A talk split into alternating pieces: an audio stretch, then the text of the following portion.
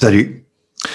Tout de suite, je vous dis que je suis content que vous soyez là parce que si vous n'y étiez pas, je parlerais tout seul. Mais je suis aussi content de vous parler parce que ça fait longtemps que je veux proposer une émission de sport un peu différente. C'est qu'on va parler de tout sauf des athlètes. Il y a déjà plein de contenus disponibles où on parle, euh, on analyse, on décortique les performances de tous et chacun. On veut plutôt parler des sports d'ici et d'ailleurs, de leur règlement, d'histoire, d'infrastructure, du vocabulaire sportif, des métiers du monde du sport et même du monde du sport spectacle, de ce qu'ils sont devenus, non, pas les athlètes, les équipes, les ligues. On va aussi parler de parasport, de produits culturels sportifs et surtout, on va essayer de jamais prendre pour acquis que vous savez de quoi on parle. On démarre un nouveau projet sans trop savoir combien d'épisodes celui-ci va durer. Ça va dépendre un peu de vous, beaucoup de nous. Hein. On fait ça bénévolement. On a des vies, des enfants, des, des boulots. Et aussi, on le sait que ça va être un peu laborieux parce que pour chaque épisode, on veut plusieurs invités, plusieurs sujets, beaucoup de pertinence et beaucoup de plaisir. Bon, mon technicien trouve que je parle trop. Pourquoi à domicile?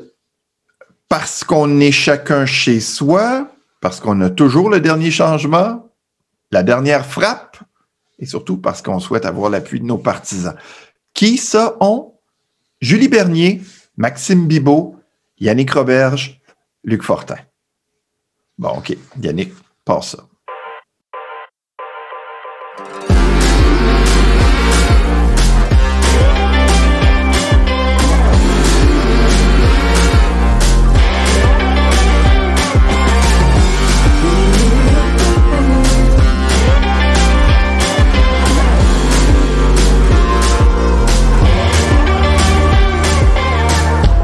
Aujourd'hui à l'émission, il sera question de patinage de vitesse longue piste, de roller derby, de l'histoire des expos et des nordiques, des juges de ligne en voie de disparition au tennis et finalement, le Comité international olympique et paralympique sont-ils des comités fraternels, cousins ou indépendants? Bienvenue à domicile, le rendez-vous où vous avez toujours l'avantage du terrain.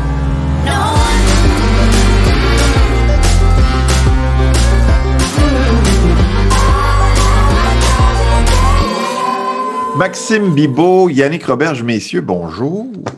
Bonjour. Bonjour, Luc. C'est le moment du brise-glace parce qu'on aime ça casser la glace ensemble. Puis j'avais envie de vous demander qu'est-ce que vous retenez de, disons, des, derniers jours, dernières semaines? Qu'est-ce qui vous a chicoté, chatouillé ou plus dans le monde du sport? Tiens, Monsieur Bibot?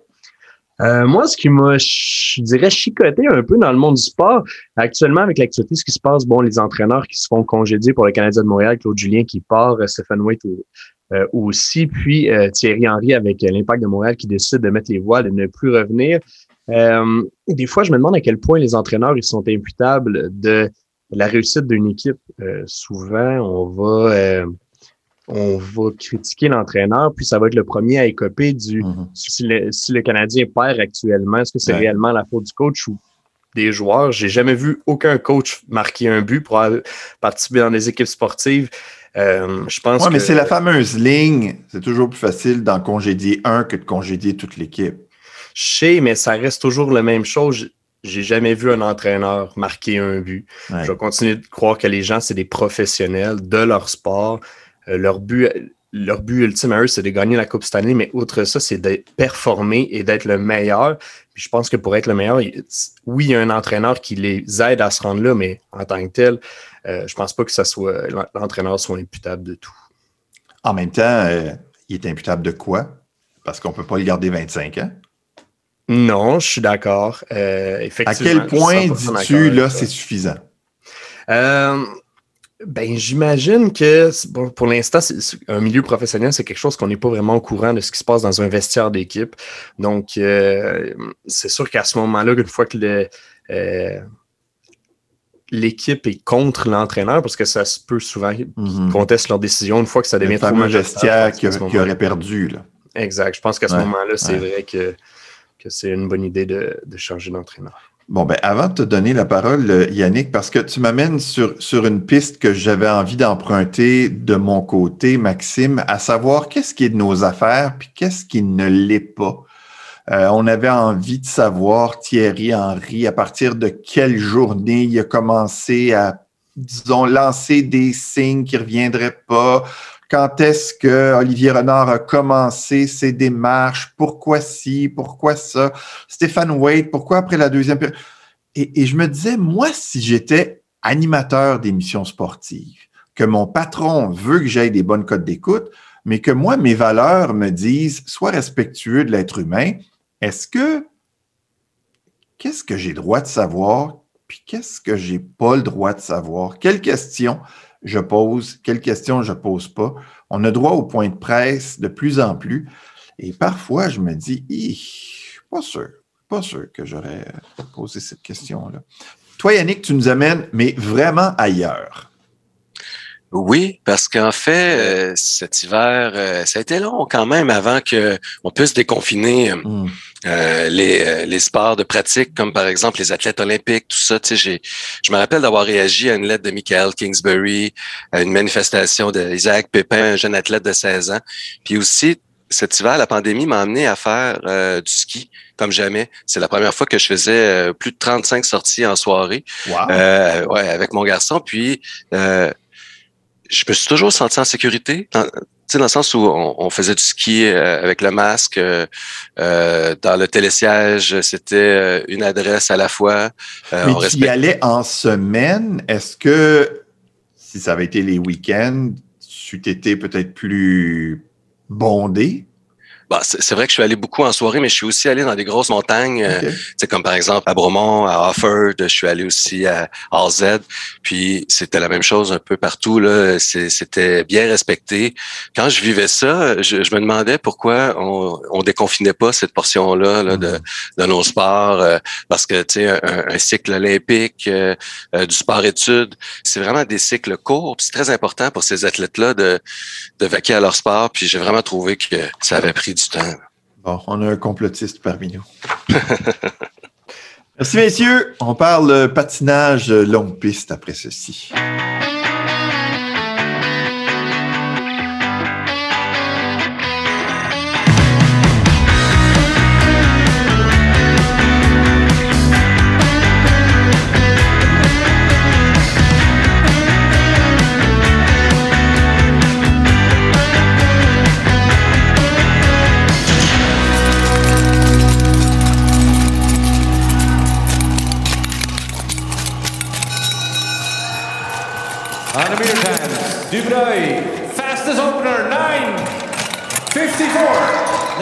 9.67.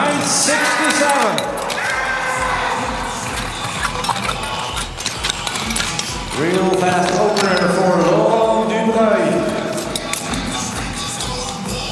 Taking the lead in this pair, looking for their fastest time of the day, which is Kai Verbij, 34.67. Dubreuil, fastest time, 34.39 avec les récents succès d'Ivani Blondin, de Laurent Dubreuil lors des championnats du monde de patinage longue piste, je me suis dit que l'occasion était belle d'achaler euh, peut-être les membres de la Fédération de patinage de vitesse du Québec, sachant que ben, ils voudraient probablement carburer sur les, victoires de Laurent et, faire la promotion de leur sport, parce que ça fait longtemps que j'ai des questions niaiseuses à leur poser.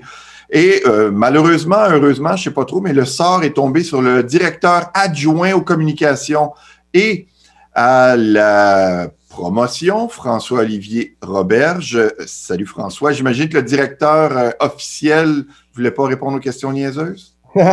euh, oui, ben on a, c'est le, directeur, le directeur général de la fédération, vous le connaissez euh, sans doute, c'est Robert Duboreuil.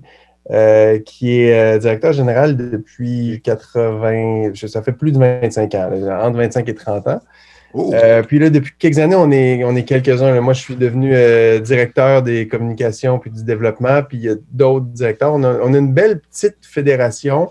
On ne se compare pas du tout aux grosses fédérations qui sont disons, le, soccer, le hockey, euh, la natation, euh, le patinage artistique est très gros aussi. Mais on est une belle petite fédération avec un, beau noyau. François-Olivier, tu as 10 minutes pour me rendre moins niaiseux. Tu devines que je suis vraiment pas familier en patinage de vitesse. Quand je voyais, bon, je les ai vus tourner en rond, faire des grands sparages avec leurs bras puis leurs jambes, mais c'est à peu près tout ce que je sais. Toi qui as fait les deux, euh, autant la courte que la longue piste, pourquoi un athlète choisirait la longue piste? Parce que des yeux d'un profane, il y a pas mal moins de stratégie et les entraînements, puisque c'est à l'extérieur, sont pas mal plus froids. Oui, ben, ouais, deux choses. c'est sûr qu'il y a moins de stratégie à longue piste. pour les gens qui, sont un peu moins familiers, courte piste, on, pense à Charles Hamelin, euh, Marc Gagnon, Kim Boutin. C'est, donc, ça se passe dans un aréna comme sur une glace de hockey. Il y a des matelas autour, puis ils sont plusieurs dans une même course. Puis le but, disons qu'ils sont euh, cinq sur la ligne de départ, le but, c'est d'arriver le premier. C'est un peu ça. Battre les autres qui sont à côté de soi. Donc, c'est pas nécessairement. Le chrono peut être important, c'est un indicateur de vitesse, mais ce qui est important, c'est d'arriver le premier à la ligne. Tandis qu'en longue piste, c'est comme l'athlétisme. On est euh, euh, deux par course, donc un par corridor. On a chacun son corridor. Normalement, on ne se touche pas, on est chacun dans le corridor. Puis euh, là, c'est le chrono qui compte. Donc oui, on a, on l'appelle notre paire. On a une paire à côté, notre pairing. Euh, bon, c'est le fun, ça, nous aide à aller plus vite et tout, mais c'est comme en athlétisme où c'est une balle qui n'a pas besoin des autres à côté de lui.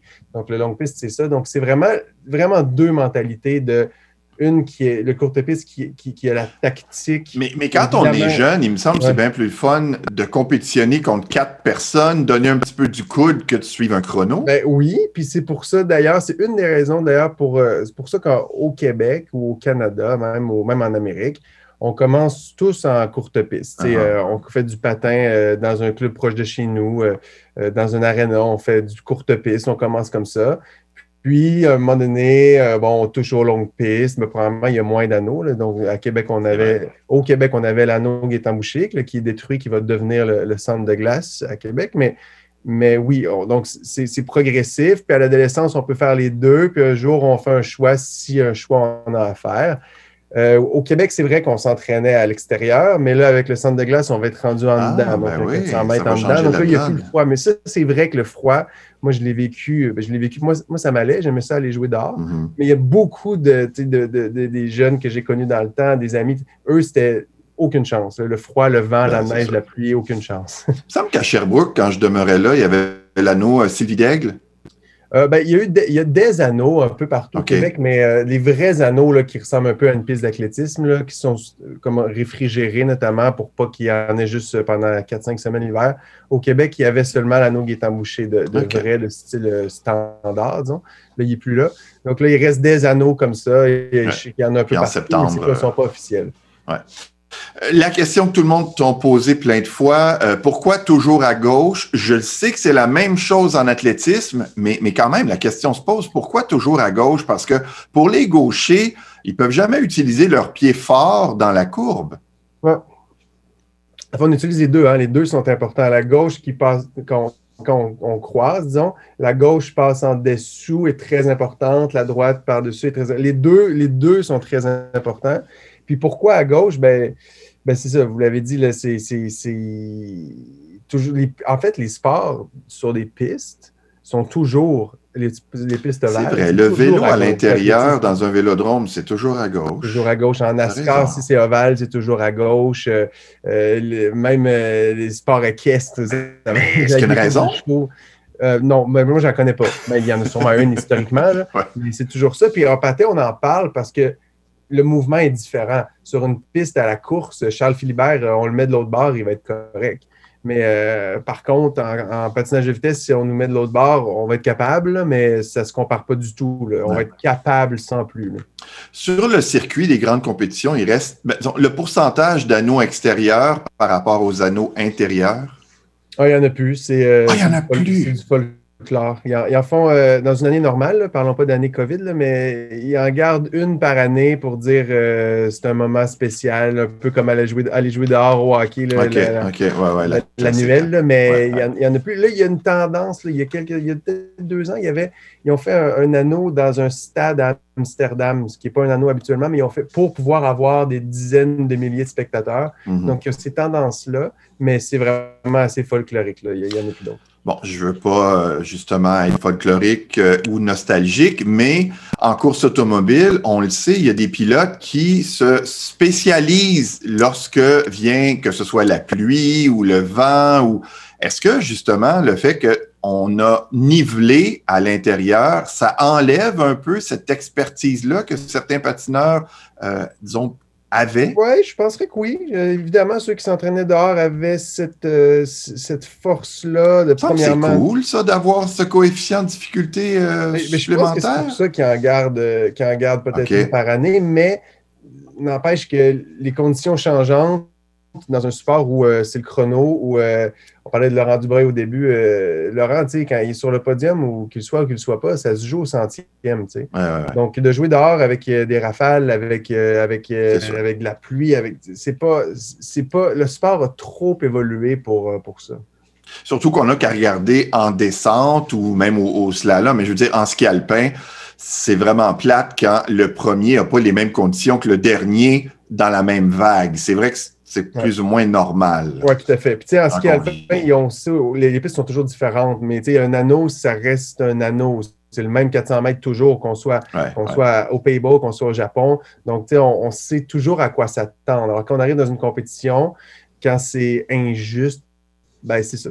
mais c'est pour ça qu'ils en gardent une ou deux, maximum, parce que c'est ça. ça c'est trop, ça peut trop être différent entre les, entre les vagues.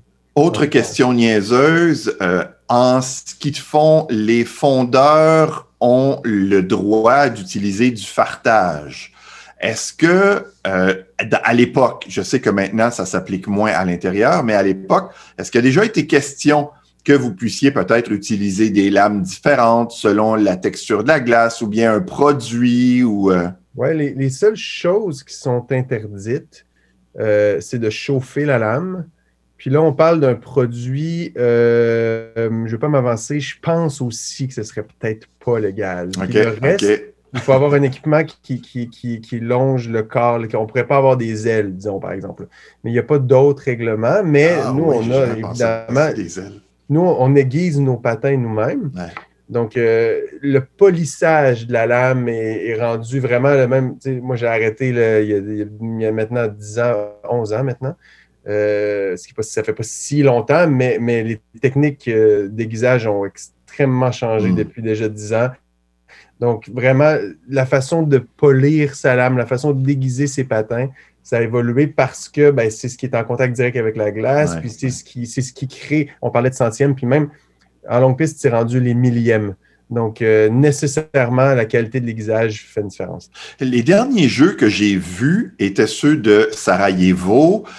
Euh, à l'époque, que ce soit 80, 84, les patineurs avaient sur la tête une sorte de cône. L'uniforme se terminait en cône. Est-ce que c'est encore le cas? Euh, non, là, maintenant, c'est C'était comme pointu, là. C'était Ouais, comme non, une mine de crayon. C'est rendu très moulant. Euh, il y a plus, Oui, oui, ben, oui, pour le corps, oui, mais au-dessus de la tête. Ouais, même, à ce- même Ah aussi, oui, très moulant aussi. Ouais, ouais, ouais, ouais. Il n'y a, plus- a rien du tout. euh, plus, plus de, de compte. OK. Euh, autre drôle, euh, drôle de question peut-être, mais dans l'armée, euh, lorsqu'on regarde les films de guerre américains, on voit qu'il y a une, petite rivalité entre la marine, l'infanterie, l'armée de l'air. Est-ce que courte piste, longue piste, vous avez cette petite rivalité-là dans l'équipe, que ce soit canadienne ou américaine? ou- Oui, mais euh, disons, au Québec et au Canada, les athlètes se croisent tellement pas souvent. À, Ok. à- à courte piste, ils sont basés à Montréal. En longue piste, c'est Calgary et Québec. Euh, donc, ils se croisent pas souvent, mais ils vont se taquiner. Mais, mais c'est- tellement différent euh, que, évidemment, c'est juste un, un respect, puis c'est juste des taquineries. là. Mais oui, oui, Mhm. des fois, il y a des petites points qui sont assez exemple. euh, en longue piste, le, le longue piste va plus vite. Le longue piste atteint, les, les hommes atteignent euh, 60 km/h. Donc, euh, il y a ça qui peut se faire aussi, mais en même temps, de l'autre bord, la- Ils ont le pas le temps, piste faut qu'ils tournent. Le plus courte piste peut dire aussi qu'il y a de la tactique. Il y a, Ben oui. tu. Ouais, ouais. ouais, mais c'est vraiment, il y, a, il y a un grand, grand respect parce qu'ils savent bien euh, ce qui est des deux bords. Ils savent ce que ça prend pour, pour être au top, là, puis il y a un grand respect. Donc, on se croise surtout au JO et je termine avec ça. Euh, les Jeux olympiques prennent-ils trop de place dans la psyché collective? Euh, je m'explique. En écoutant Laurent Dubreuil dans différentes entrevues début février, euh, la plupart des intervieweurs déjà l'amenaient à Pékin. Ces podiums aux Pays-Bas avaient l'air des bonnes pratiques aux yeux des animateurs, alors que le gars est champion du monde du 500 mètres. Est-ce que les Jeux olympiques prennent trop de place dans notre appréciation des performances? Oui, c'est une super question. Puis moi, je, moi, j'ai eu la chance d'avoir, avant les Jeux de Sochi, j'avais une chronique, une chronique olympique dans le journal Le Soleil. puis toute une année, on a parlé en prévision des Olympiques. Puis évidemment, ça donnait l'occasion de faire des portraits, tout ça. Mais, mm. mais, moi, je pense que oui. Je pense que parce que, parce que les gens pensent beaucoup à ça. Euh, bon, on parle de Laurent. Laurent, 25 euh, podiums en Coupe du Monde. Il est maintenant champion du monde. Puis, ben, ce qui va se passer au prochain jeu vont définir l'image ben que les gens vont avoir de sa carrière. C'est terrible. Euh, tu sais, Witherspoon, on a juste à penser à Jeremy Witherspoon. Je veux dire, le gars n'a pas eu de succès aux Olympiques. Pourtant, c'est à peu près la seule chose qu'il n'a pas gagné. Mais ça, c'est le meilleur exemple. En fait, en, plus que Jérémy avait gagné une médaille d'argent aux Olympiques, ce qui n'est pas rien, mais dans les années où il était dominant, il était tellement dominant euh, quand il n'a pas gagné aux Olympiques, ça a été perçu comme une très grande contre-performance. C'était effectivement pour lui une contre-performance, mais ça a entaché le reste de sa carrière. C'est un exemple comme Kingsbury au dernier jeu. Kingsbury se devait de gagner parce qu'il mm. était tellement dominant. dans son cas, il l'a fait. Donc, lui, il, passe à l'histoire, puis lui, assurément, mais, mais oui, ça prend énormément de place. Puis, ce qu'il faut comprendre pour les gens qui suivent moins le sport, c'est qu'année olympique ou non, euh, les athlètes s'entraînent exactement de la même façon. Il, veut dire, ah oui, ils visent les jeux, mais chaque année, ils visent les Coupes du Monde, les Championnats du Monde. L'entraînement n'est pas plus important l'année des Jeux, il est peut-être plus stressant, mais, mais l'entraînement est le même. Puis l'enjeu, gagner un Championnat du Monde ou gagner les Olympiques, pour être franc, c'est parfois plus difficile les championnats du monde parce que chaque pays peut avoir plus d'athlètes ah parfois. Donc, euh, il y a ça. Mais, mais évidemment, j'enlève pas une médaille olympique, c'est ultra spécial et c'est plus difficile à gagner parce que c'est aux quatre ans. Mais, mais on ne devrait pas juger les carrières d'athlètes seulement basées sur ça, évidemment. Euh, c'est vrai que tu es bon, François Olivier, qui est directeur adjoint aux communications et à la promotion pour la Fédération de patinage de vitesse du Québec. Merci beaucoup, beaucoup. C'est fort apprécié. Très plaisir. Merci.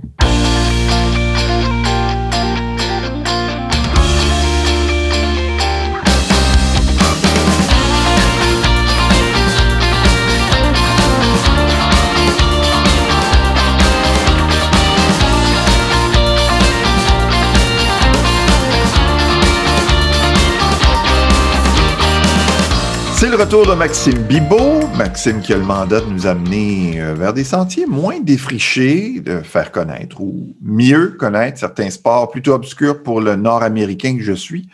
Aujourd'hui, il est question d'un sport que, jusqu'à il n'y a pas si longtemps, je croyais disparu. Ils attendaient ce moment depuis longtemps. Ces Toulousains sont venus à Londres pour assister à un spectacle que l'on ne connaît pas encore en France. Dans un grand hall à l'ambiance surchauffée, il y a une maîtresse de cérémonie. Dans le public, une grande majorité de filles. Elles viennent de toute l'Europe, elles sont déchaînées. Sur la piste, ces drôles de patineuses aux couleurs fluo.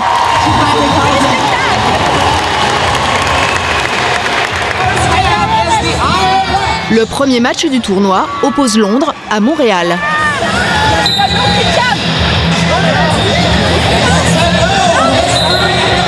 Ce sport s'appelle le roller derby. Dans chaque équipe, deux attaquantes doivent dépasser le maximum d'adversaires qui de leur côté font tout pour leur barrer la route. Tous les coups sont permis ou presque.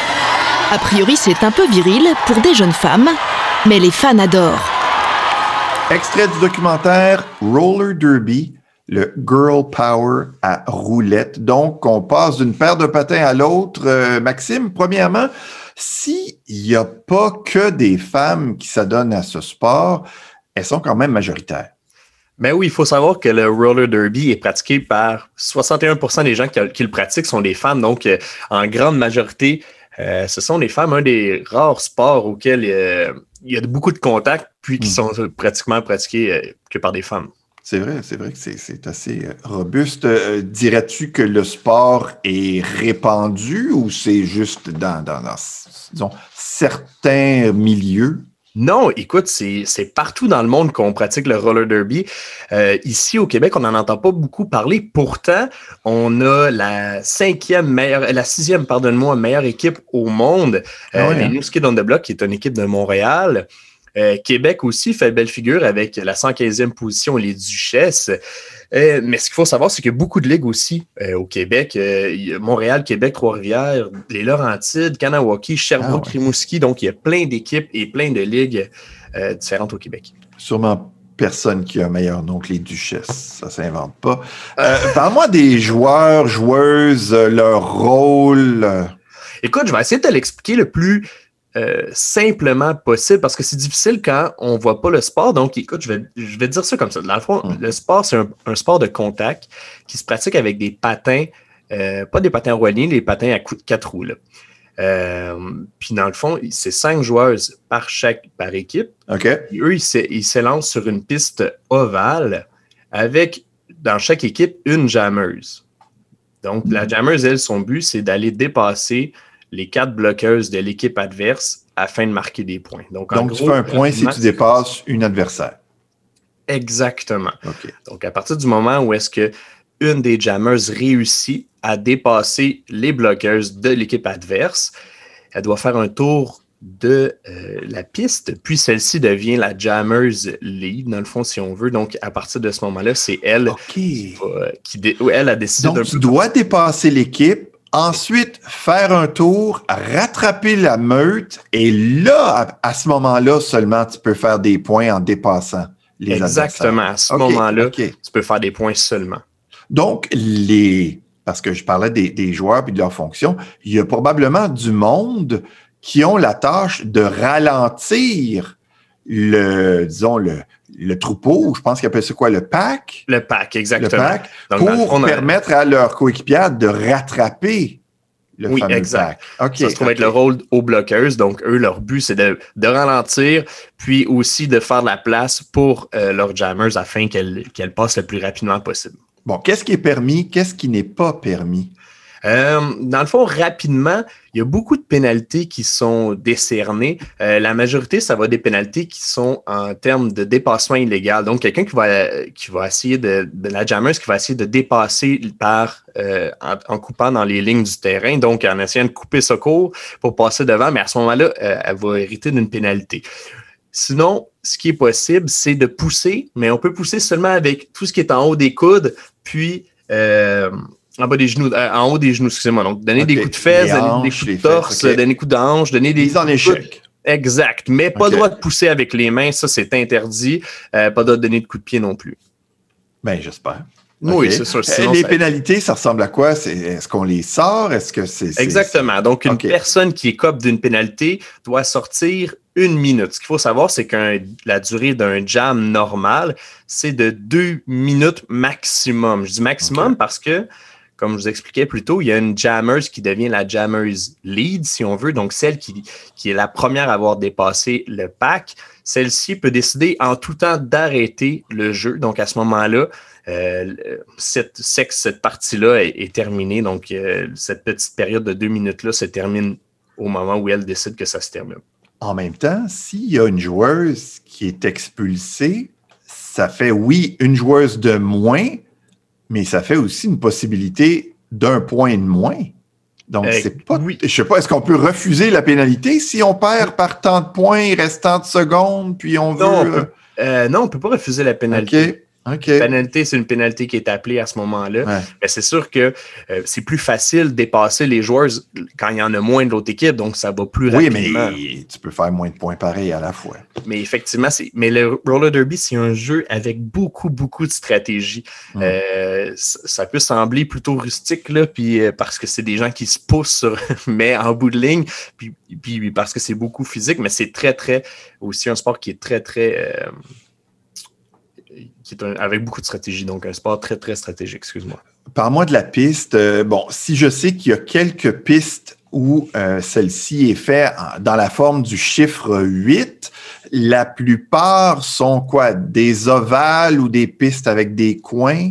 Effectivement, c'est des ovales pour la majorité des pistes. Autrefois, c'était des ovales avec euh, qui étaient surélevés, un peu comme euh, les pistes de vélo là qu'on voit, les vélos de vitesse. Euh, toutefois, ils se sont rendus compte que c'était beaucoup trop dangereux avec les élévations là. c'est sûr que ça, ça laisse place à des moments assez cocasses, mais maintenant c'est beaucoup plus sécuritaire en mettant une piste qui est au niveau du sol sans inclinaison. OK. Euh, autre extrait du documentaire euh, Roller Derby Girl Power. Cette fois, on parle d'équipement. Habillée aux couleurs de l'équipe avec son fameux collant léopard, Anna termine d'enfiler sa tenue de gladiateur. C'est pour être prêt, surtout en arrivant, d'avoir toutes les patins à mettre au pied. Protège genoux, protège coude renforcé et la touche finale, un sweatshirt avec son nom de scène, Lady Vengeance faut pas venir l'embêter, Lady Vengeance, parce que sinon elle t'en met plein la tête, quoi. Dans une heure, elle a entraînement de roller derby. Et dans ce sport de filles, le look de l'équipe est crucial. cool. Alors nous, on est léopard et noir. Ne serait-ce que départager les couleurs et les, euh, ce qu'on va prendre pour une équipe, nous, ça nous a pris six mois. On est des filles. Donc euh, on met du rose, on met du vert, on met du jaune, comment on fait? Ça fait deux semaines qu'on a tranché sur le léopard et noir. Je suis pas peu fière d'ailleurs parce que j'adore. Voilà, vous mettez des robes parfois, ça vous arrive Hein Vous mettez des robes parfois Non, il y a des mini-jupes. Il y a des mini-jupes au derby qui sont plutôt cool. Non, pas de robe. C'est pas pratique. bon, dans le documentaire, on nous dit qu'on aime bien jouer la carte de la fille sexy, mais tu me disais que il y avait d'autres types de, personnages. Là. On aimait se costumer et euh, bien que ce soit très sérieux, on s'amuse. Mais effectivement, le but, c'est de s'amuser. Euh, les filles, la majorité du temps, vont changer. Bon, pas la majorité du temps, elles changent toutes leur nom, tous leurs noms. Mm. Puis, euh, pour des noms un peu plus funky. Et euh, leur habillement aussi va un peu de soi. Donc, généralement, on peut avoir des filles qui vont être habillées en pin-up pour des, des films d'horreur, des trucs aussi qui sont en rapport avec des combattantes, quelque chose pour faire peur à l'adversaire. Donc, il y a vraiment, il y en a vraiment pour tous les goûts c'est vraiment spécial parce que, bon, euh, pour ceux qui ont mon âge, on a connu ce sport-là quand c'était du fake et, beaucoup, beaucoup de théâtre. Là, tout est vrai, mais on a quand même gardé cet aspect-là un peu théâtral. Avec la pandémie, évidemment, tout est arrêté, mais euh, quand les choses vont reprendre, en terminant, comment profiter de notre scène québécoise du roller derby pour ceux qui ont envie peut-être d'assister ou même de jouer? Ben, comme je te disais plus tôt, euh, il y a beaucoup de ligues au travers, un peu partout au Québec, donc on peut visiter leur site Internet, c'est toujours la meilleure solution. Euh, Montréal Roller Derby, Québec Roller Derby, ou simplement écrire euh, Roller Derby puis notre ville sur Google. C'est sûr à 100% qu'on est capable de trouver quelque chose près de chez nous. Appel à tous et à toutes. On travaille tellement fort pour essayer de trouver quelqu'un, quelqu'une qui va nous en parler. Elles ne nous répondent pas. Gang, si vous voulez faire la promotion de votre sport, Donnez-nous la chance de vous parler, ça va nous faire plaisir. Merci Maxime. ça me fait plaisir.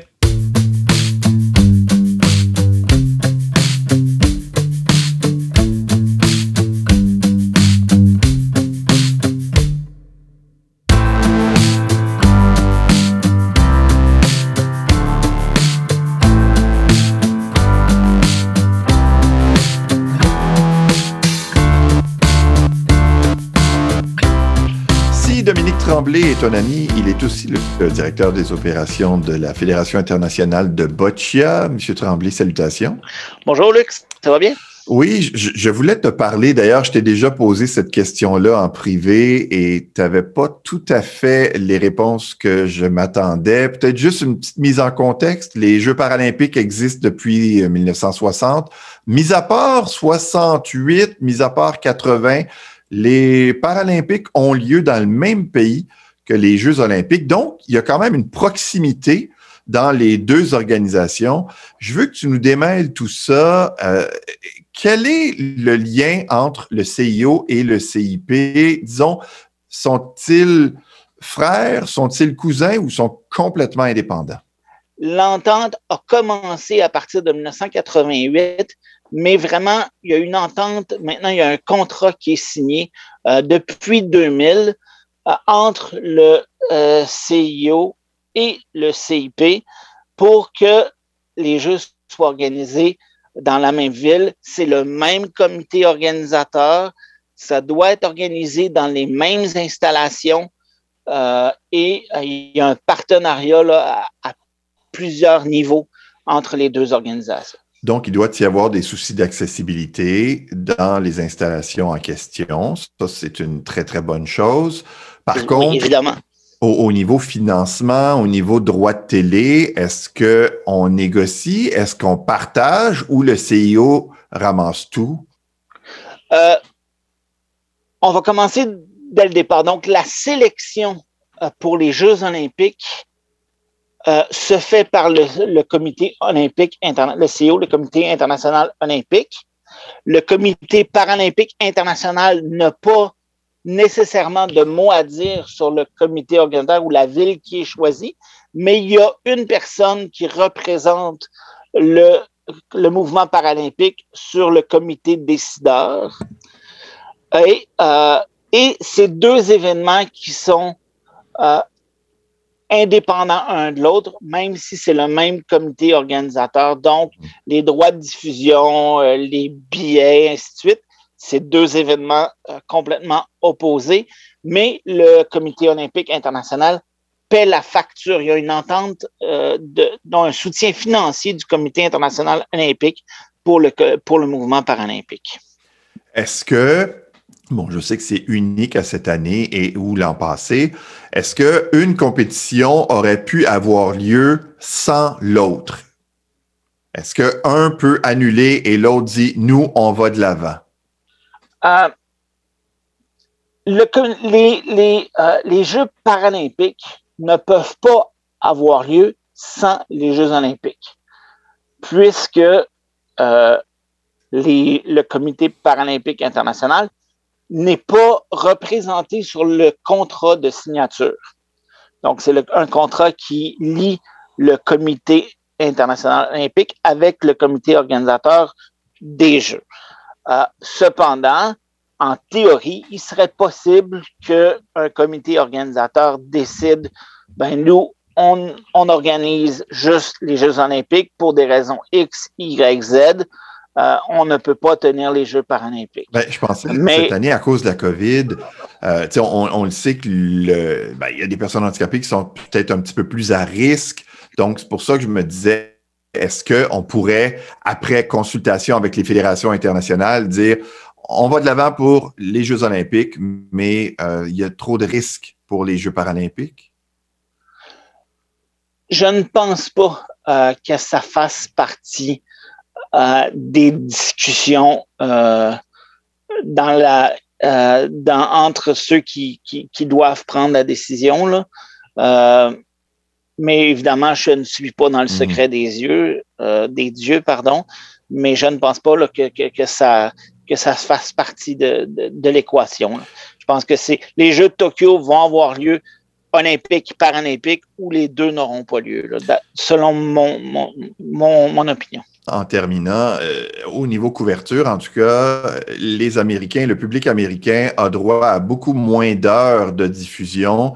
Euh, finalement, tout récemment, euh, NBC a annoncé la diffusion de compétitions paralympiques en heures de grande écoute et c'est du jamais vu. Ça va être la première fois que ça va arriver. Ben oui, c'est oui.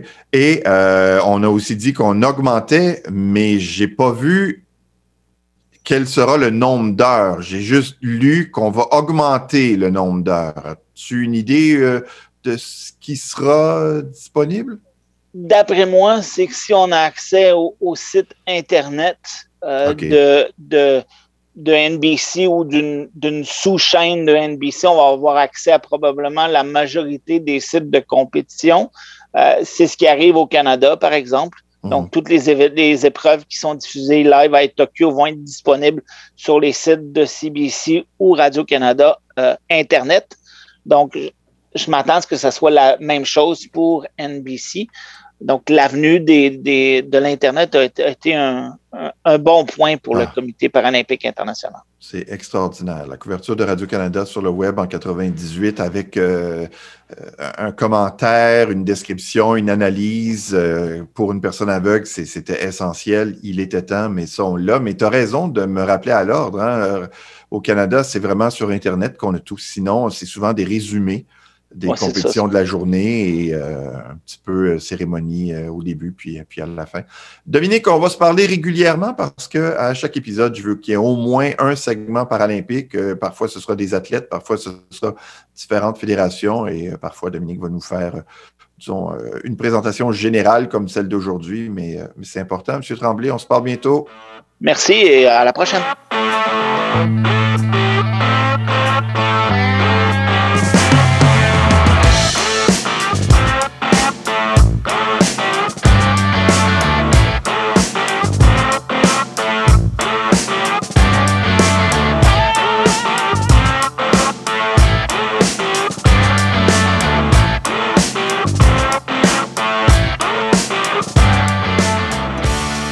Vous aimez le sport, si vous aimez beaucoup le tennis, vous avez remarqué que depuis la pandémie, le système Hawkeye est de plus en plus répandu sur les circuits professionnels.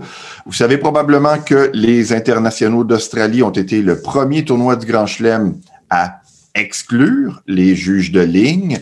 J'avais envie d'en parler et ben, j'ai demandé à Nicolas Richard de TVA Sport des émissions sportivement vôtres à CISM et sur la ligne au 91.9 Sport. D'ailleurs, les deux émissions sont disponibles en balado. Monsieur Richard, merci beaucoup d'être là.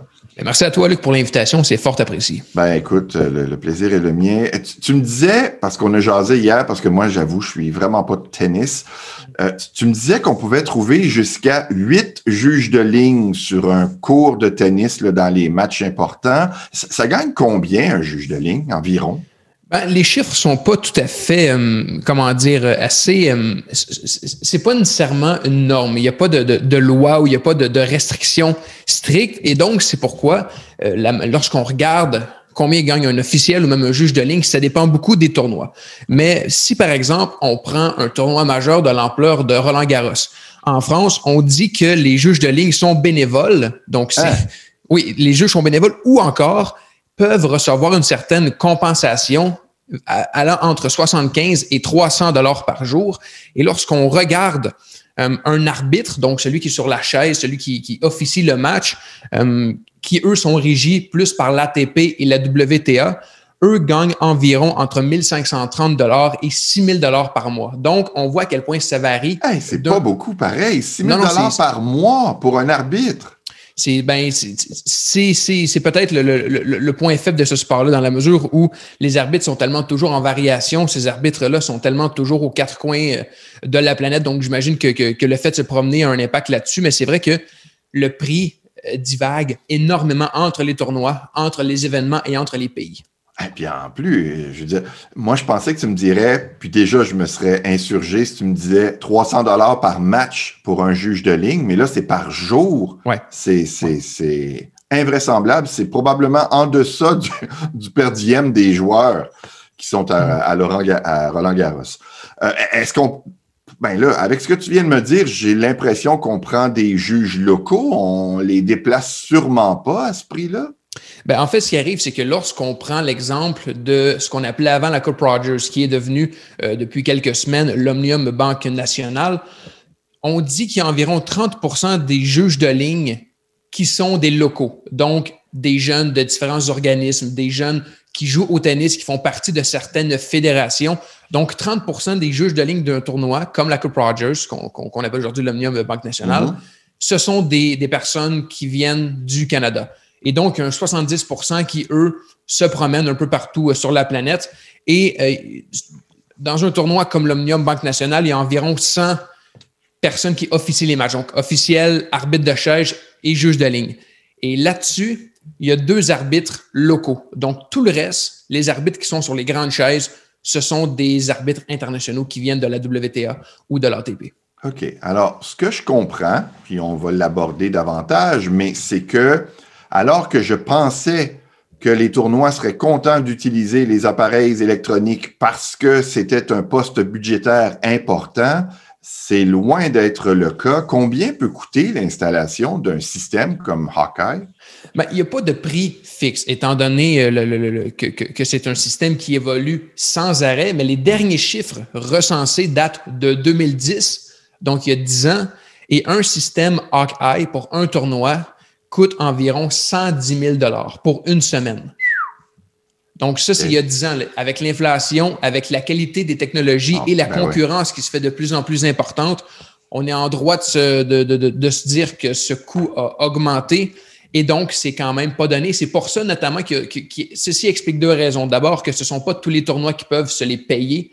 Et deuxièmement, que le système Hawkeye est réservé aux cours centrales. Et donc, les joueurs de, disons, de deuxième catégorie, les joueurs qui sont exclus du top 50 ou du top 100, qui jouent habituellement sur des cours moins populaires, moins, euh, moins, euh, moins gros, n'ont ben, pas accès à ce système-là qui se retrouve en majorité sur les cours centraux. Sauf que c'est à changer. On n'a qu'à regarder euh, Melbourne récemment. Est-ce qu'on connaît, disons, on a parlé de la facture, mais est-ce que ce sont des commandites ou vraiment c'est le tournoi qui doit débourser? Ben, habituellement, comme Hawkeye, Hawkeye, c'est comme un peu frigidaire dans le sens où on pense que ce système-là s'appelle de, cette manière-là, mais c'est la compagnie. oui, parce que j'ai déjà entendu parler de Cyclope. Ben, Cyclope, c'est un peu, c'est un peu, ça bat de l'aile un peu, Cyclope. On y ah, reviendra tantôt avec une nouvelle compagnie qui, qui, qui, vraiment sort de boulamite et qui vraiment vient compétitionner de manière assez féroce, là, euh, Hawkeye. Mais pour répondre à ta question, Luc, c'est intéressant parce que on dit que ce sont les tournois. Après ça, est-ce que ça vient d'argent des commandites? Est-ce que ça vient de fonds du tournoi directement? Ce sont des trucs qui ne sont pas dits, qui ne sont pas publics. Hmm. Mais ce qu'il faut comprendre, c'est que la facture est quand même assez élevée pour ce système-là qui, comme je l'ai dit, coûtera de plus en plus cher, vu notamment le progrès technologique et euh, la, compétition. Si euh, on parle de taux d'efficacité de plus de 99% pour les appareils électroniques, est-ce qu'il y a déjà eu un recensement du taux d'efficacité des juges de ligne? Les juges de ligne, non, mais ce qu'on dit, c'est que l'œil humain est encore extrêmement pertinent et extrêmement euh, efficace, même si ce n'est pas... Ça, ça dépend à qui on parle, ça. Oui, absolument, absolument. Mais lorsqu'on parle à des gens qui ont pratiqué ce métier, comme Eugène Lapierre, par exemple, qui est le directeur euh, de, de, de, l'Omnium Banque Nationale, qui lui aussi a déjà été officiel dans le passé, il dit qu'on sous-estime l'œil humain.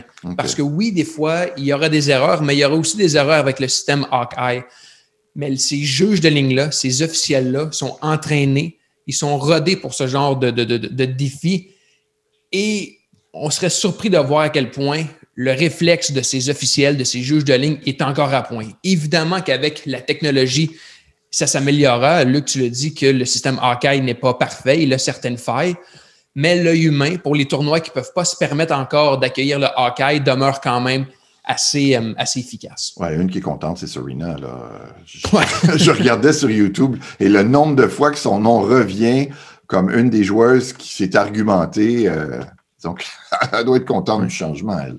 Ouais, puis c'est pas tous les joueurs non plus qui ont été euh, rapidement euh, chauds à l'idée d'utiliser le système Hawkeye. Là, je pense à des, à des grandes légendes comme Roger Federer ou Rafael Nadal qui, eux, sont assez puristes dans leur manière de faire puis assez euh, qui ont souvent rebuté cette idée de, d'amener de la technologie dans leur sport. Mais là, avec les années, ont changé un peu leur fusil d'épaule. Ils se sont dit, ben, on a la technologie pour le faire, on a une technologie qui peut permettre de rendre décision juste à 99,9% ben allons de l'avant avec ça. Puis si des joueurs comme Federer et Nadal ont réussi à changer leur fusil d'épaule, ben, je suis convaincu qu'il y, a beaucoup de joueurs qui vont emboîter le pas.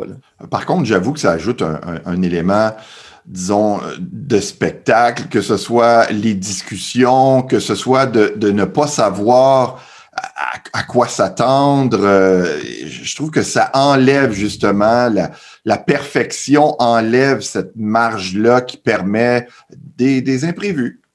Oui, c'est évident parce que là, lorsqu'on regarde des, joueurs comme John McEnroe, pas sûr qu'il aurait été aussi spectaculaire avec des avec sans juge de ligne. Donc là-dessus, on se comprend à 100% Mais il y a d'autres joueurs sur le circuit ou même des experts, des analystes qui disent nous avons la technologie pour le faire, donc allons-y, un peu comme au soccer, où longtemps on a refusé ah. d'avoir des reprises vidéo pour la ligne des buts notamment, mais la FIFA s'est dit, ben, tant, tant qu'à y être, nous sommes en 2020-2021, allons-y. C'est pour ça que Hawkeye notamment euh, a signé aussi un contrat pour euh, l'Euro 2016. Euh, donc déjà, cette compagnie-là qui quitte un peu le monde du tennis et qui fait deux euros dans d'autres sports. Mais en même temps, je trouve que au, soccer, le problème est beaucoup plus un seul arbitre sur le terrain. Ça, oui, oui là-dessus, Et là, là. Aucun soutien électronique sur les tournois euh, sur terre battue.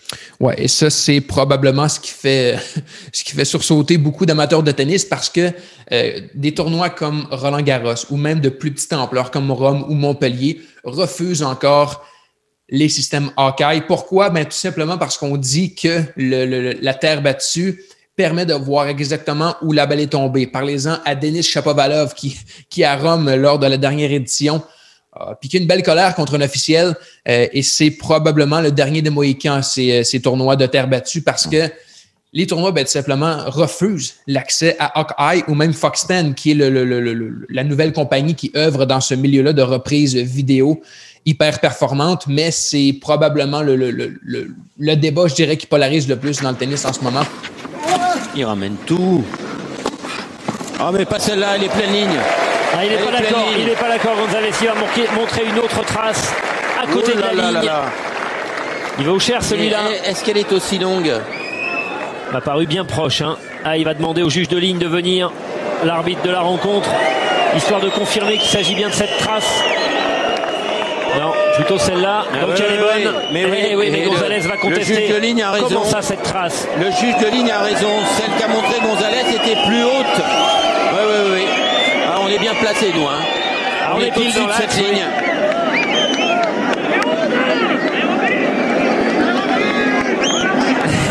Fernando Gonzalez qui va essayer de dialoguer avec le juge de ligne, mais il n'y arrivera pas. pas. Il n'y arrivera pas. Stéphane, est-ce qu'on peut appeler Stéphane au cas Est-ce qu'il nous entend Stéphane?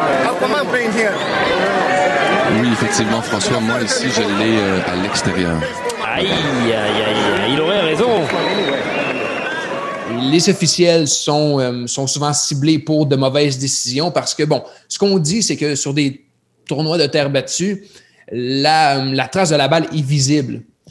Mais à quel point est-ce que c'est encore le mm-hmm. cas avec des athlètes qui frappent des balles de plus en plus puissantes? C'est à voir. Est-ce que le tennis changera ses mœurs? Euh, j'en suis pas convaincu, du moins à court terme. Mais, tu me disais dans notre pré-entrevue que c'était quand même les meilleurs officiels qu'on choisissait pour les tournois sur terre battue. Les, à cause de ça, justement. Oui, étant donné qu'il n'y a pas de reprise hockey, ben, les tournois comme Roland Garros, par exemple, qui est l'un des, quatre euh, grands chelems, ben, s'assure d'avoir les meilleurs officiels pour juger de ces jeux avec lesquels on n'a pas le droit à la reprise. Donc, c'est évident que les juges de Roland Garros sont souvent considérés comme étant les meilleurs juges sur la planète. Donc, évidemment qu'on s'assure d'avoir ces, officiels-là. Mais encore une fois, la vitesse dont le juge déroule, c'est surprenant que ces tournois-là refusent encore l'accès euh, à des reprises vidéo. Merci beaucoup, euh, Nicolas Richard. Merci à toi. Fort apprécié. Et si jamais il y a des personnes aveugles qui ont envie, peut-être comme moi, de, s'adonner un peu plus au tennis, par hasard, mais tellement par hasard, je suis tombé en furetant sur le site de l'ATP, sur une station de radio qui nous offre les matchs de tennis. J'avais déjà entendu ceux du Grand Chelem euh, ici et là, bien que ce soit difficile à cause des mhm. droits. Mais là, euh, sur TuneIn, sur vos Amazon Echo, sur Google Home, vous demandez ATP Tennis Radio. Et pour les tournois du Masters, je ne sais pas s'ils ont les grands chelems. Ben, c'est ce que j'allais dire. Pour les tournois du Grand Chelem, allez visiter, par exemple, le site de Wimbledon ou le site de Roland Garros. Je sais qu'ils diffusent leur partie à la radio intégralement en direct. Donc, pour les tournois du Grand Chelem, simplement aller sur le site de ces tournois-là et il y a des commentateurs euh, pour la radio qui vont vous permettre de suivre les matchs en temps réel. On fera ça.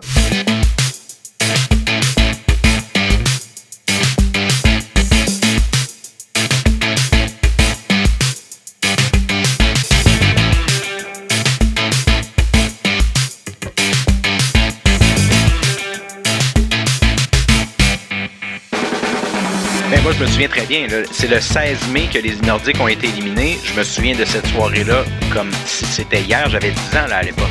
Je me souviens, c'est un des souvenirs les plus précis que j'ai de ma vie. Je suis dans mon lit. Je contreviens à la demande de mes parents qui est de me coucher. Moi, j'ai pas la première fois. Non, et pas la dernière non plus. Et j'avais euh, mon... mon petit baladeur, les écouteurs, tout ça. J'écoute le match le match fini, les Nordiques perdent, puis je me souviens, moi je pars à pleurer, là, mais à chaud de larmes, je crie dans la maison, ma mère monte, me demande qu'est-ce qui se passe, je dis, c'est le dernier match des Nordiques. Quand j'ai eu l'idée de parler à Pierre Blais, je me suis dit, pourquoi ce gars-là a-t-il produit deux balados qui font délicieusement mal? Euh, bon, les balados, j'en mange, j'en écoute beaucoup, je valorise beaucoup lorsqu'il y a du travail. Pierre, qui est animateur au 93 à Québec, autant du 5 heures que comme pilier du show de Stéphane Dupont, un show du matin, a décidé d'attaquer de front deux gros projets, 36 baseball radio, 46 épisodes sur l'histoire des expos avec euh, Jacques Doucet et l'histoire des Nordiques de Québec, 33 épisodes avec Maurice Dumas, Claude Bédard. Salut Pierre. Salut, merci de m'accueillir. Ça me fait toujours plaisir de parler de ces projets-là parce qu'ils ont été une part euh, très importante de ma vie. Ben, je, peux comprendre. Je lisais que tu as commencé à travailler là-dessus en 2009, mais, mais avant d'arriver dans les détails, tu n'avais pas peur de t'attaquer à des projets où on gratte le bobo?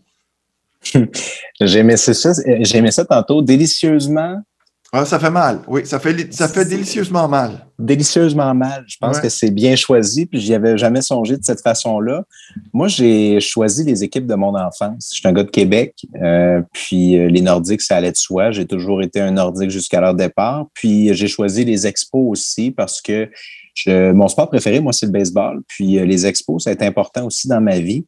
Euh, je réalise que je suis pas allé assez souvent voir des matchs, que bon, ça a été très important pour moi, mais ça aurait pu l'être plus. J'ai choisi les deux équipes de mon enfance, tout simplement. Euh, je le disais, huit ans pour le balado des expos, ça a été plus rapide pour celui des Nordiques. Euh, c'est quand même des projets de longue haleine. Tu ne savais pas si c'était pour être financé. D'ailleurs, il y en a un des deux où tu as décidé de faire fi des commanditaires. Euh, comment on décide de commencer ça et surtout comment on décide de se rendre jusqu'à la fin? Moi, j'aurais été tanné. Je ne savais pas du tout dans quoi je m'embarquais. Euh, honnêtement, c'est, je dis souvent, c'est à mi-chemin entre le circuit puis euh, l'erreur de jeunesse, ce projet-là, parce que avoir su que ça aurait pris huit, huit années comme ça à, venir au bout de celui des expos, j'aurais probablement pas commencé tout ça. Mais honnêtement, je suis très content de l'avoir fait.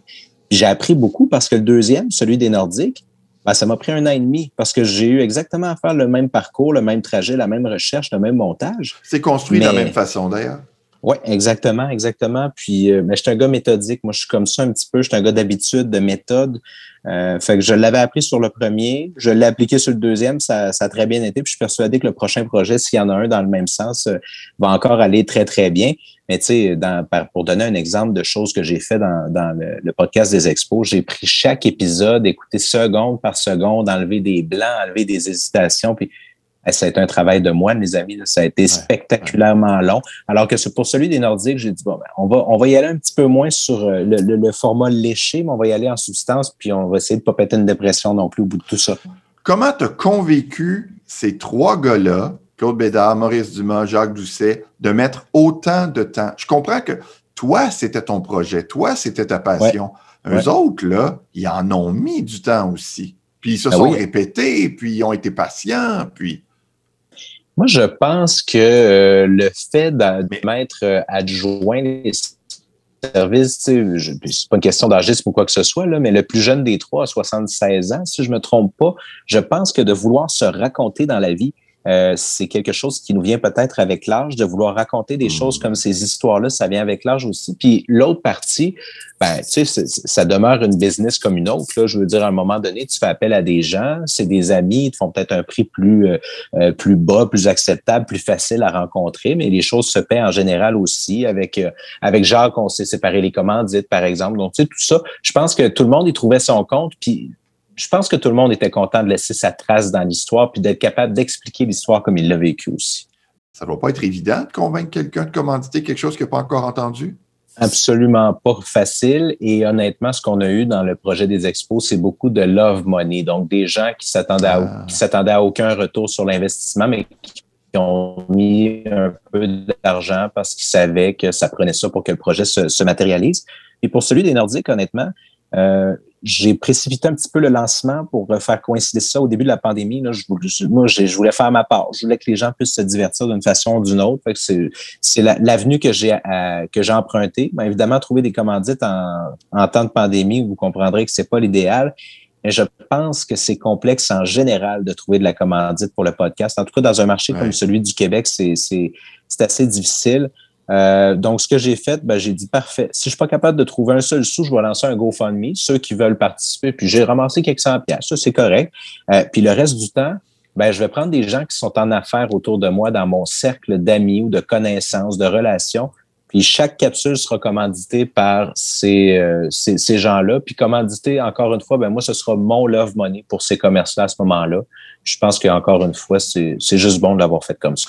Mais euh, les Nordiques, si on n'était pas tombé sur le 25e pendant la pandémie, est-ce que tu l'aurais gardé dans ta manche peut-être jusqu'à un prochain chiffron ou vraiment, euh, y aurait, à cause de la pandémie, tu t'es dit, si tu étais le 17e, que tu l'aurais fait, tu l'aurais sorti quand même? Oui, je l'ai, je l'ai vraiment précipité en raison de la pandémie. c'est la seule et unique raison. Ouais, c'est ça parce que j'avais pas de calendrier. Puis en même temps, je suis bien content que ce soit arrivé pour ça à ce moment-là. De traîner un projet trop longtemps, peut-être que je l'aurais traîné quelques, quelques mois, voire quelques années de plus. Je sais, on ne sait pas de quoi l'avenir est fait nécessairement. Je n'avais pas de date de lancement précise. Là, j'ai dit, regardez, le projet il est prêt. Il aurait juste eu à le financer. Bon, on le financera pas, puis euh, c'est pas plus grave que ça. Il faut que tu m'expliques quelque chose. J'ai entendu Louis-Philippe Guy au 91.9 dire la même chose, à savoir quand les Nordiques sont partis, lui qui est resté en Chicoutimi, ben, il a euh, troqué son allégeance pour l'Avalanche. Moi, j'ai encore aujourd'hui en aversion les Nationals et les Marlins. Comment on fait pour encourager l'Avalanche quand les, quand les Avalanches ont pris notre club? Ah, ben là, c'est une bonne question. Euh, moi, quand les Nordiques sont partis, ils ont quitté Québec en 95, j'avais presque 11 ans. Mhm. Euh, je pense que pour un enfant, c'est peut-être plus facile de suivre le club. Puis, en toute franchise, je dois avouer que j'ai suivi le hockey quelques années après probablement jusqu'à la retraite de Joe Sakic. Ça, c'est l'autre point. Moi, j'avais un joueur préféré qui s'appelait Joe Sakic, qui été pas pire dans l'histoire de la Ligue nationale de hockey. Euh, et euh, quand Sakic a pris sa retraite, ça coïncidait avec certains défis professionnels qui étaient différents. Bon, à un moment donné, honnêtement, j'ai pratiquement arrêté de suivre le sport. Puis encore aujourd'hui, j'écoute beaucoup moins de sport qu'avant. La raison pourquoi j'ai suivi l'Avalanche, moi, pendant quelques années, c'est bien plus parce que j'étais un jeune euh, qui était ans au départ, puis qui a voulu avec son, son joueur préféré plus qu'autre chose. parce que pour le reste, euh, j'avoue, j'aurais probablement défroqué. Oui, parce que ceux qui ne te connaissent pas, euh, sachez que Pierre anime, disons, ben, je qualifierais ça de revue de l'actualité le matin. Là. Euh, et, ensuite, c'est un peu le rôle que tu joues avec Stéphane Dupont. Donc, on, peut penser, bon, deux projets de balado sportif, on n'écoute pas le 93 à Québec, on présume que c'est un gars de sport, mais c'est un, c'est un gars de, tout acabit. Euh, donc, toi, euh, quand l'Avalanche porte le chandail des Nordiques, ça te fait ni chaud ni froid. Honnêtement, ça ne me dérange pas du tout. Le chandail qu'ils ont porté dans, les, dans les matchs récents, je le trouve très beau. Vraiment très, très beau. Mais est-ce que ça vient chercher ma fibre? Est-ce que ça vient me déranger? Honnêtement, non. Ça me laisse complètement froid. Ça ne me dérange pas du tout. OK. Deux petites questions. Tu me dis si tu es d'accord ou pas. Tu as le droit de ne pas être d'accord. J'ai senti que tu as été euh, prudent avec tes invités. Je prends Marcel Aubu. Euh, je te pose la question, serait-il à la fois responsable de la survie des Nordiques, mais aussi un des facteurs de leur départ? Je m'explique. Bon, on le sait, il a négocié, il a racheté, il a, euh, et on va l'apprendre quand on va écouter l'histoire des Nordiques. Là. le gars a intervenu pour s'assurer que Québec restait à Québec. Par mhm. contre, pas capable de négocier avec Jacques Parizeau ou Jean-Paul Lallier, un des facteurs importants du bris de confiance entre la famille Lindros et l'organisation. Et, ça, c'est ce qu'on sait. Et j'entends souvent Maurice Dumas dire ben, on peut dire ce qu'on veut de Marcel, mais il y a toujours son mais. Est-ce que tu as senti que les invités étaient prudents avec le rôle de Marcel Aubu? Pense que c'est un peu de, peut-être un petit peu de tout ça, évidemment, quand tu connais quelqu'un et que tu as eu une bonne relation avec lui pendant toutes ces années-là, euh, bon, ben, on sait ce qui est arrivé par la suite. Mais c'est une très bonne question. Mais je pense que je pense qu'il y a plutôt de la mise en perspective. J'irai avec cette avenue-là. Je pense que et Claude et Maurice l'ont vécu de très proche. Il le dit, le podcast d'ailleurs, les deux, ils sont déjà fait accuser de manger dans la main des Nordiques et tout ça. Puis c'est correct, c'est du folklore, mais euh, non, je, je, j'irais avec le fait que faut mettre les choses en perspective dans la vie. Puis euh, c'est pour ça que quand, on fait appel à des, Maurice Dumas puis à des Claude Bédard comme ça qui ont, euh, 70 passés et plus, puis qui ont beaucoup d'expérience dans la vie. Je pense que c'est pour ça qu'on fait appel à ces gens-là aussi. Question du même genre, cette fois euh, avec Jacques Doucet. Là aussi, je t'ai senti prudent, bien que tu as essayé. Euh, oui, Jacques a parlé parfois des spectateurs qui n'étaient pas là, mais la plupart du temps, il y avait un mais. Lorsque tu parlais des assistances qui étaient basses, tu as, judicieusement euh, démontré d'ailleurs en 94 8000 billets de saison vendus au début de l'année, alors que les Expos avaient connu l'année précédente leur deuxième meilleure campagne de l'histoire, 94 victoires. Ça n'a aucun sens. À Montréal, si on n'était pas en course au championnat, les gens n'y allaient pas. On a blâmé un paquet de monde quand c'est pas notre argent, alors que nous-mêmes, on dépensait pas notre 25 pièces. Euh, je trouve que le partisan montréalais ou québécois de baseball n'est pas suffisamment, euh, disons, responsabilisé dans le départ des expos. Intéressant. J'aime ça. Euh, moi, je suis né en 1984. Les expos, pour moi, là, concrètement, c'est du, justement, 94 à 2004, les dix dernières années.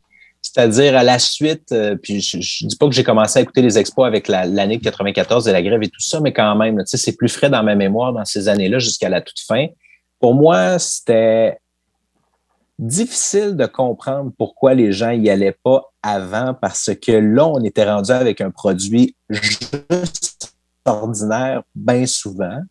Euh, est-ce que, ben encore une fois, ça c'est l'autre partie. Hein, genre que c'est de A à Z l'histoire des expos de Montréal.